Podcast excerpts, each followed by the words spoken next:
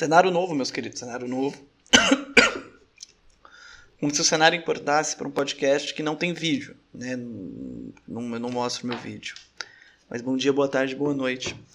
E eu tô de volta, cara. A gente vai voltar e vai voltar agora de forma decente. Vamos voltar com tudo, gravar normal.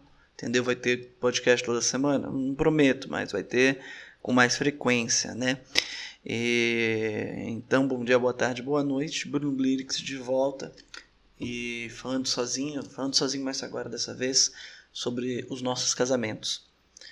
É, eu não sei se nossos casamentos na realidade seria o título correto para isso, mas é, eu parei tudo que eu estava fazendo, estava lavando minha louça aqui é, e eu resolvi parar para falar um pouco sobre o que foi as coisas da minha família, né? Porque eu decidi é, ter uma certa distância de algumas pessoas da minha família e, e, e de um erro muito fatal que eu cometi na minha vida.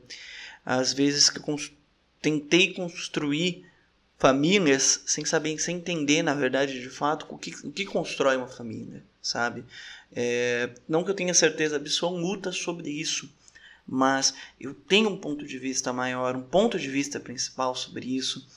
E, e meu ponto de vista antes, de antes do que eu tenho hoje me fez cometer erros, mas hoje em dia, hoje em dia, eu tenho uma consciência que me faz mostrar que esses erros que eu cometi me, me, me levam me levaram para lugares incríveis que me fizeram ter a, as família, a família, a família que eu tenho hoje em dia, sabe? É, e eu vou falar um pouquinho sobre isso. Uh, o que que acontece? Eu cresci numa família como a maior parte das pessoas daqui, é, quanto mais eu posso dizer desajeitada, não era uma família tradicional.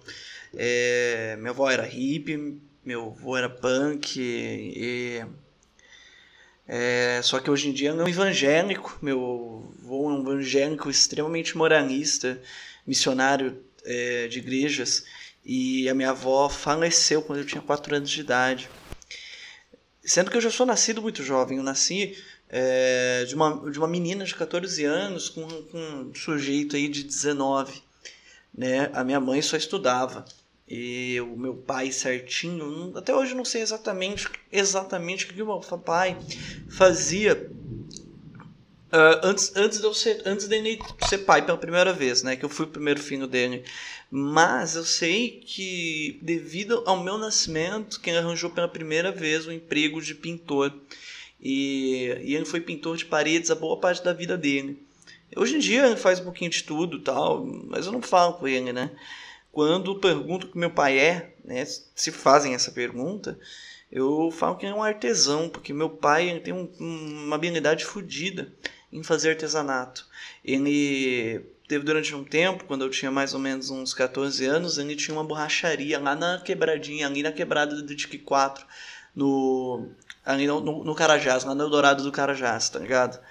E lá no, no Carajás, tipo, tinha uma borrachariazinha bem pequenininha de esquina e os pneus velhos que não dava para ele vulcanizar, não dava para ele aproveitar, ele começava a fazer artesanato ele fazia assim umas flores, assim, era, era a borracharia mais diferente do bairro, porque na porta tinha flor, assim, que ele fazia, tinha uns bancos, sabe, uns puffzinhos que ele montava com as, os, os pneus, né? E ficava lá de, na porta, assim, e, e, e, as senhoras do bairro adoravam, né? Eu acho que espantava os clientes macho babaca do caralho, mas é, as senhorinhas do bairro, assim, adoravam, né? ver, lá. E eu, acho que eu, já, eu tinha uns 14 anos mesmo, que foi mais ou menos na época do meu primeiro ano no ensino médio, assim, 14, 15 anos. Era mais ou menos a minha idade naquela época. É, porque eu, eu, eu, falo isso, né? Que meu pai é artesão, não é só porque ele simplesmente sabe fazer essas coisas, mas é porque meu pai, ele, além, né, de fazer, fazer essas coisas, só por fazer essas coisas, ele tem um negócio que é muito interessante, que quando eu encontrei ele uma vez, que na rua, assim, por acaso, não estava falando com ele normalmente, a gente não estava se falando, e quando a gente foi, e quando eu fui conversar com ele, perguntar quem estava fazendo a vida, ele me respondeu, né, que a, tava trabalhando num segurança no mercado, mas não estava muito contente, né, que no final não queria mesmo estar fazendo os artesanatos dele, fazendo as artes dele, mas ele estava só fazendo, tava só trabalhando como arte, como artesão, como, só como segurança. Tinha vendido os material dele para pagar conta tal. Já fazia tipo um ano que não via meu pai, mais ou menos. E hoje em dia tal, a gente não, não se fala tal. Eu passei por uma barra muito pesada dois anos atrás, aí já vai fazer dois anos.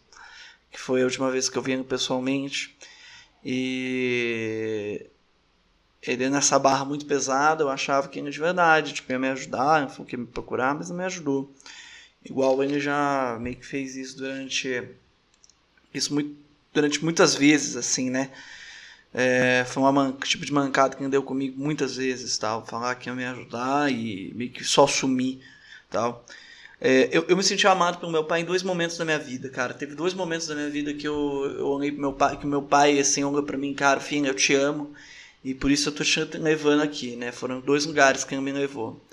É, eu acho que a minha lembrança mais antiga da minha infância, assim, que é quando eu tinha uns três aninhos, mais ou menos, no máximo, assim, quatro aninhos, que me levou para uma exposição de carros antigos que eu pirei, mano. Meu, tinha carro de todo tipo, assim. Aqueles carros que a gente só vê em filme cubano e só em reportagem em Cuba, sabe? E também tinha aqueles carros é, sabe, tipo, uns tunados diferente, assim. E o, e o mais especial para mim era um, um, um, Fusca muito pequeno, cara. Era tipo quase um Fusca carro, carrinho de palhaço, assim. Que era um Fusca do Batman. Que eu ficava indignado que era um Fusca do Batman e era tão pequeno né? Porque elas querem, pô, imaginava o carro do Batman muito grande, né? Aí, aí, aí eu meio que de algum jeito eu falava pro dono do carro, tipo, não, esse carro é meu, esse carro é meu. E eu acho que existe fotos ainda desse, na casa da minha avó, na casa da Dona Glória, tem fotos desse, desse, desse passeio, tipo, impressa ainda, sabe? Foto revelada ainda.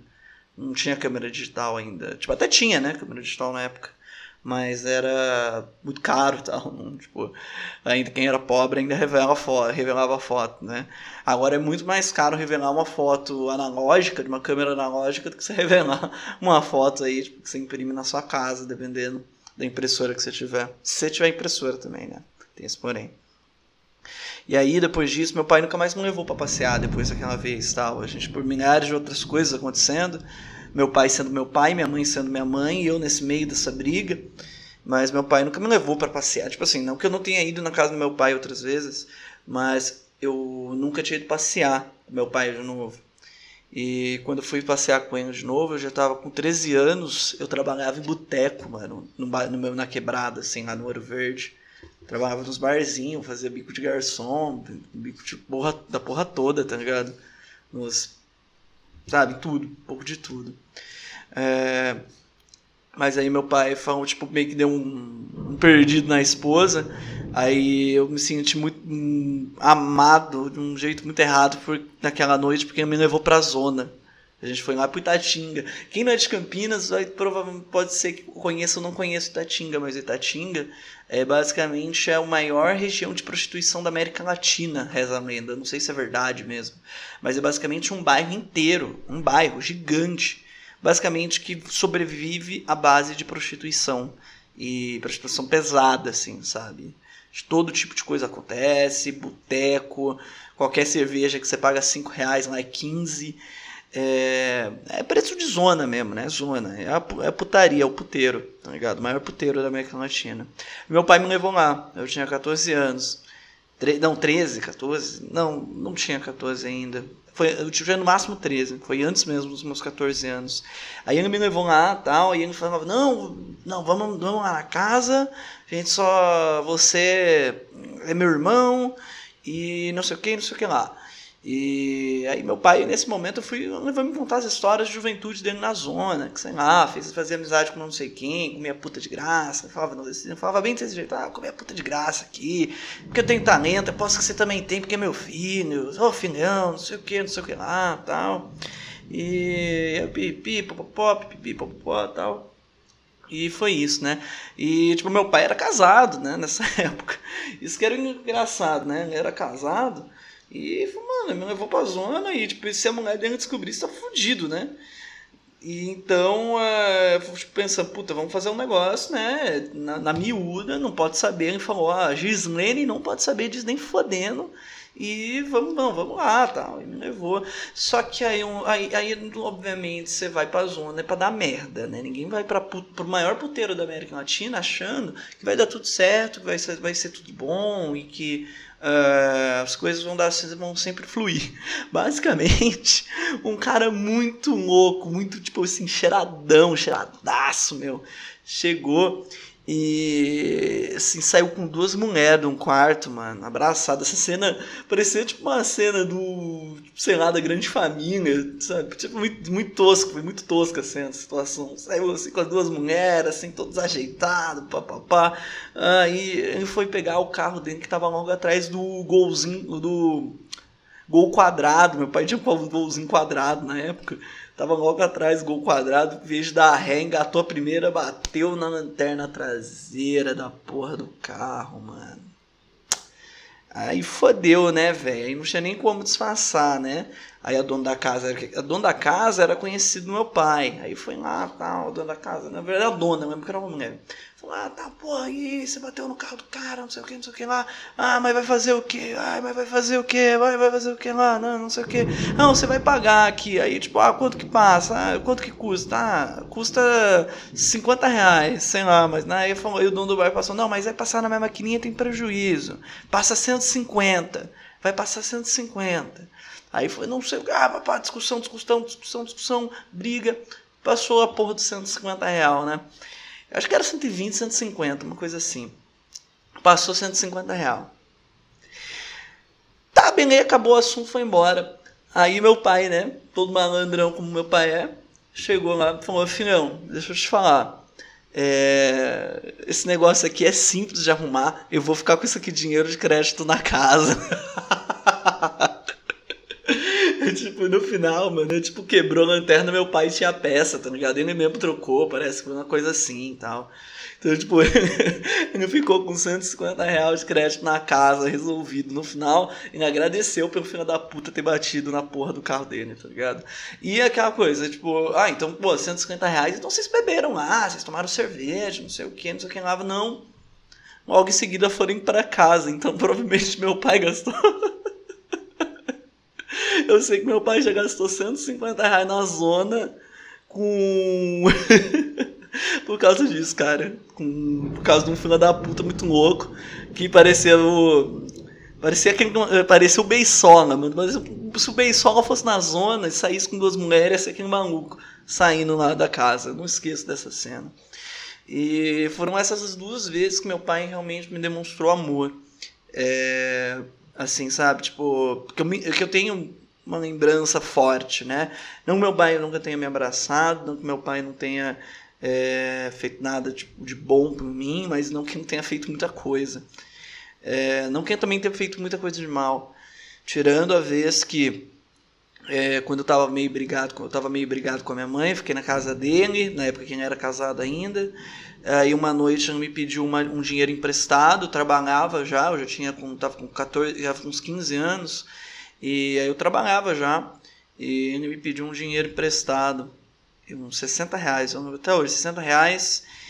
E eu tinha uma bolsa que tava minhas coisas, uma bolsa grande, uma mala, né? Tava minhas coisas que eu levei para ficar na casa dele. Eu trabalhava à noite, cheguei de casa em casa duas da manhã, tava todas as luzes apagadas. É, estavam todas as luzes apagadas e eu um tema bem pesado tal. Eu fui conversar com minha madrasta, né? Ela chegou e me falou, então, ó. Eu perguntei do meu pai, né? Cadê meu pai? Então, seu pai não bebeu, ele usou droga, bateu em mim, bateu em mim, nos seus irmãos. Meu pai, além de meu de, na época, pelo menos, além de ter eu, tinha mais três filhos pequenos. Todos mais, eu sou mais velho de todos. E aí bateu, falou, ó, bateu em mim, bateu nas crianças, pegou a bolsa E foi embora. É, eu foi um baque, porque naquela época eu já trabalhava à noite, era muito ruim para mim, porque eu trabalhava de noite e só faz, podia fazer escola de manhã. Eu tava na oitava série, eu tava terminando o fundamental e já trabalhava. E o meu pai fez isso um dia antes, foi num domingo. Segunda-feira ele ia no Patrunheiros comigo, na guardinha comigo, para fazer a minha inscrição.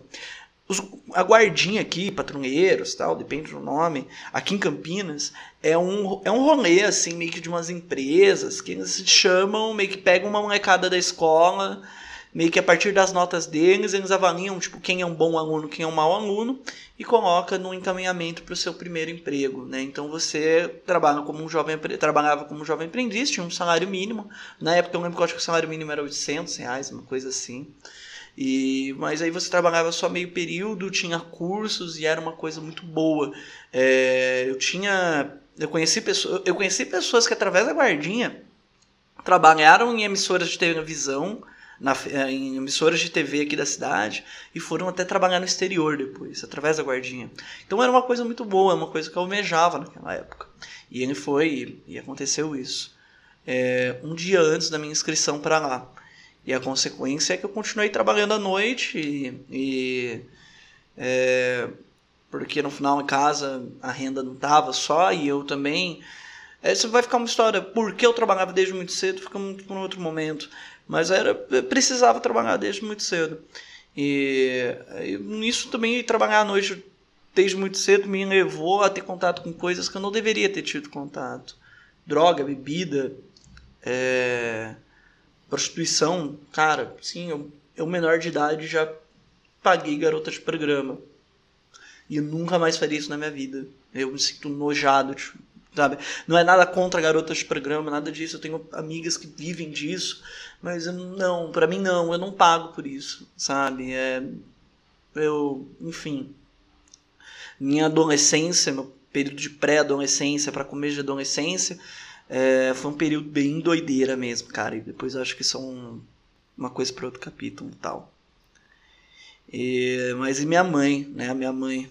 A, é, minha mãe é uma pessoa guerreiríssima, cara, que me ensinou coisas incríveis. Sem ela eu não teria nem metade do que eu tô aqui.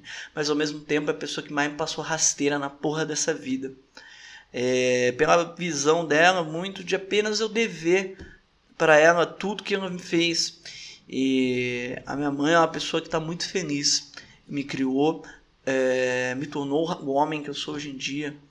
E ela me ensinou, sabe, muito, coisas muito sobre o que é respeitar uma mulher, o que é respeitar pessoas. E hoje em dia ela mora com o. Até onde eu, o que eu saiba, não tenho certeza, mas ela mora com meu padrasto, ela e as é, duas filhas, três filhas do casamento com esse cara e uma outra e outra menina mais velha que é fruto de um outro relacionamento dela, mas não do relacionamento com meu pai, de um relacionamento que ela teve em seguida. Uh, é, então, tipo, ela mora basicamente com um cara que me encheu de porrada uma vez e foi extremamente, sempre foi extremamente homofóbico, que leva cocaína para casa onde tem crianças, num contexto super pesado. Eu não vou citar nomes, e eu não vou citar o que é, mas é minha mãe. Se você conhece, o problema é seu. Sabe? Você quer que encher a porra do saco, enche a porra do saco. Pode falar que foi eu que falei merda dela aqui nesse podcast, mas fui eu que falei que a porra que, que é cheio de droga na porra da casa dela é cheio de droga. Como né, na casa de um monte de, de um monte de famílias desajustadas do Brasil. Entendeu? Quer dizer, não é que cheia de droga, tipo, nossa, as pessoas são drogadas, são viciados. Não. As pessoas usam drogas igual você toma café na sua casa. Eu estou exagerando no final a forma de falar, isso não é bom. Mas é, é um contexto pesado. Para mim é pesado. As minhas histórias, os meus problemas que eu tive com drogas na minha vida, minha relação com drogas que eu tenho na minha vida, torna aquele contexto pesado.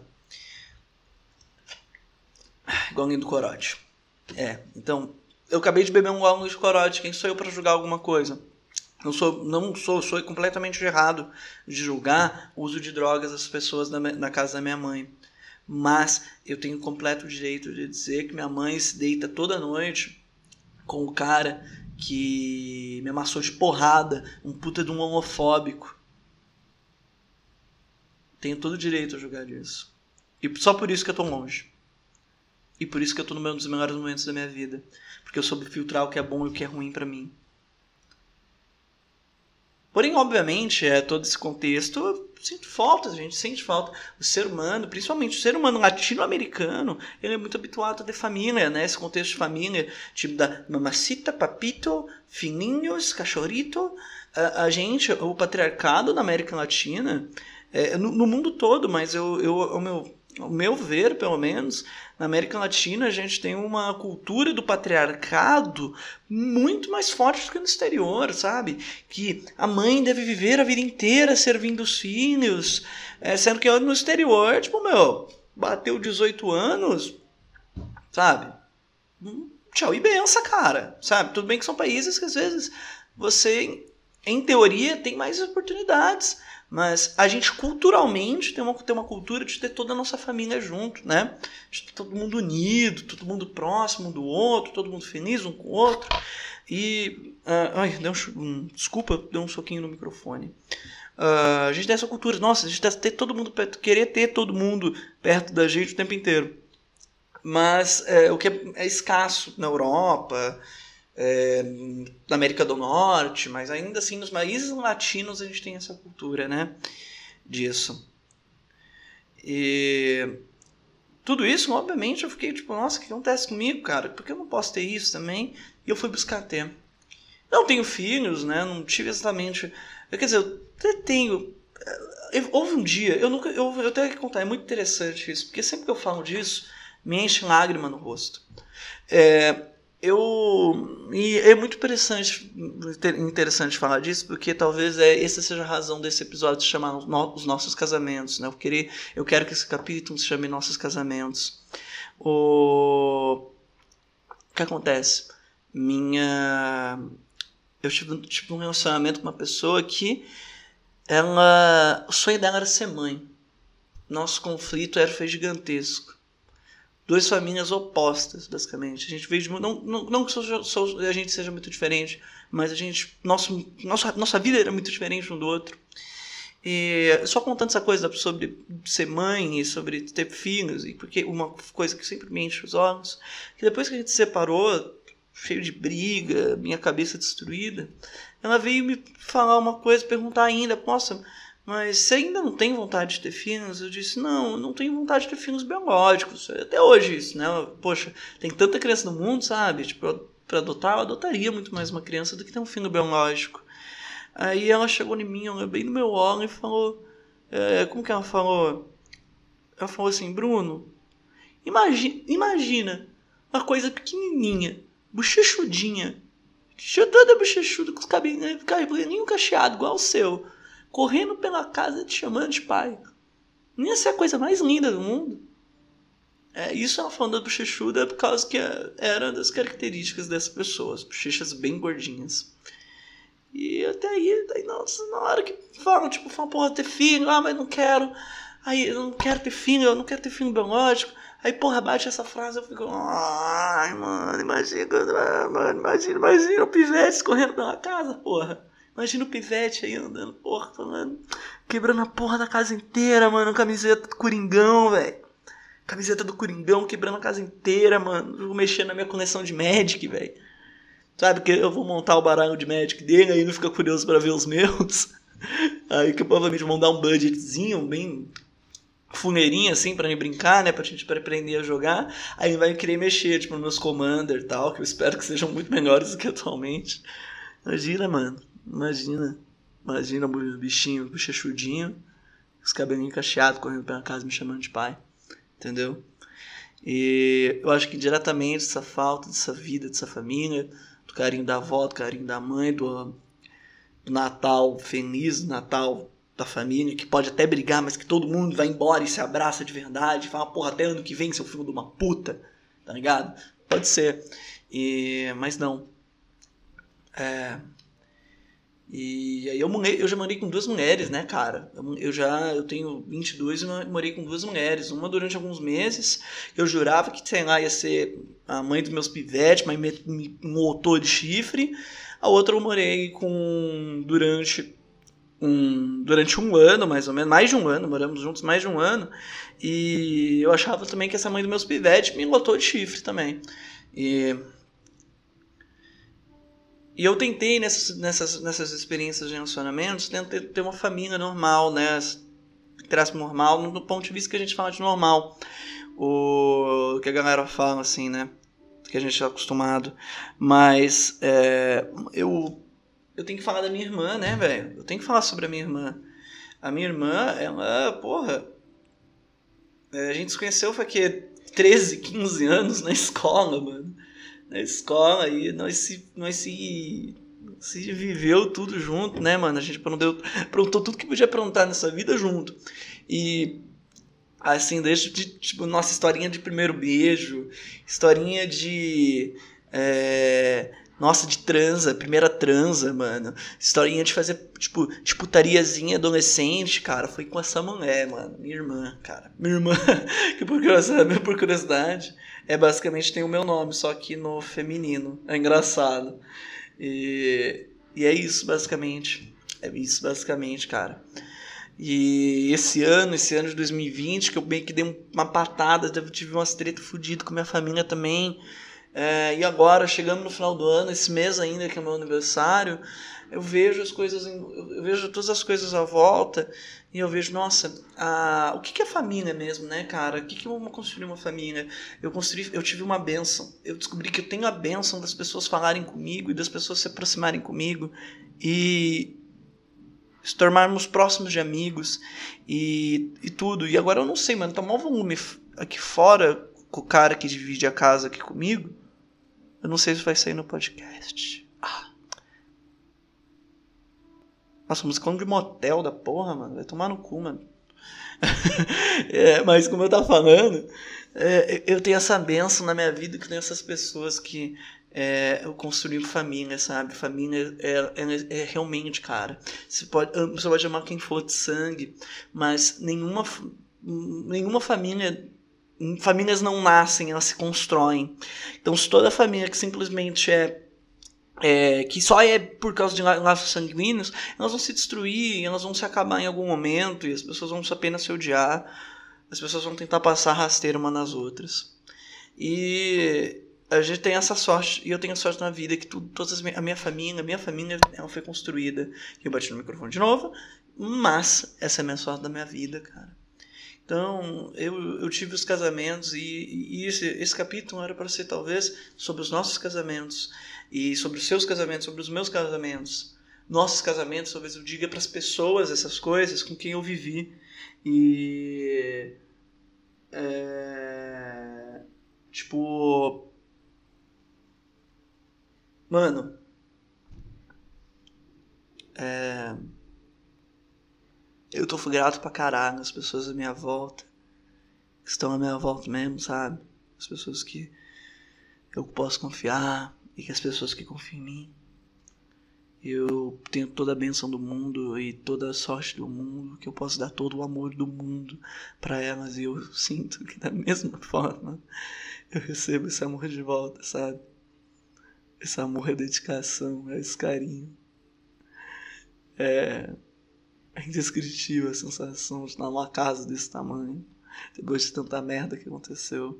É indescritível a sensação de tanta coisa incrível tá acontecendo depois de tanta merda que aconteceu. Era para isso, era, era sobre os nossos casamentos, na realidade.